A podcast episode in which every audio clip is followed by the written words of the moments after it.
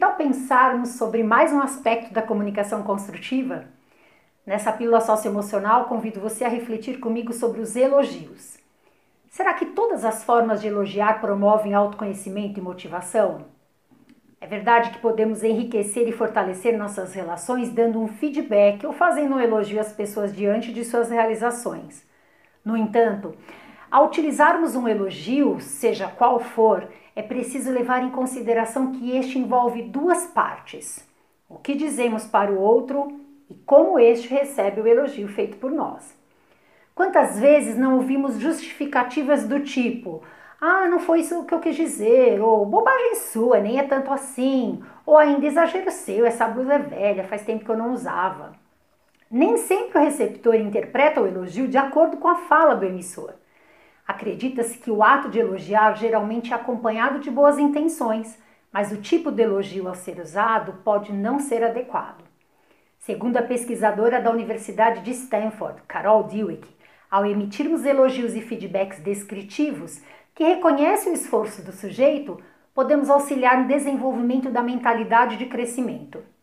Quando uma pessoa vê seu esforço reconhecido, pode se motivar e se dedicar a fazer uma atividade ou ter atitudes cada vez melhores. Para a autora, a expressão de reconhecimento de habilidades é importante desde que formulada de maneira cuidadosa.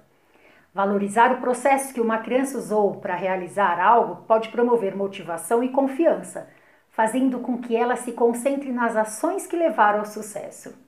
Vamos pensar num exemplo?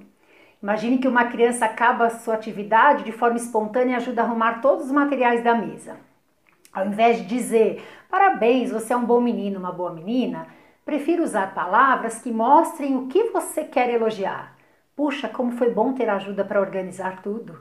Teria demorado tudo pra, muito para guardar tudo sozinha. Outro exemplo.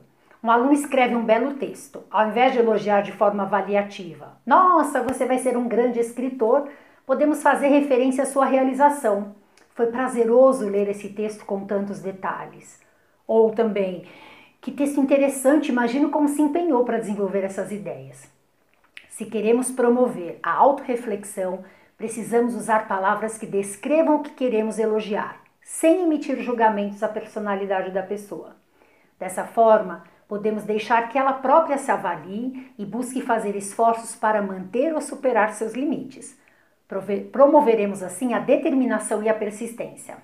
A pessoa elogiada compreende o que está sendo apreciado e pode tirar suas próprias conclusões sobre seus feitos. Gostou? Espero que sim.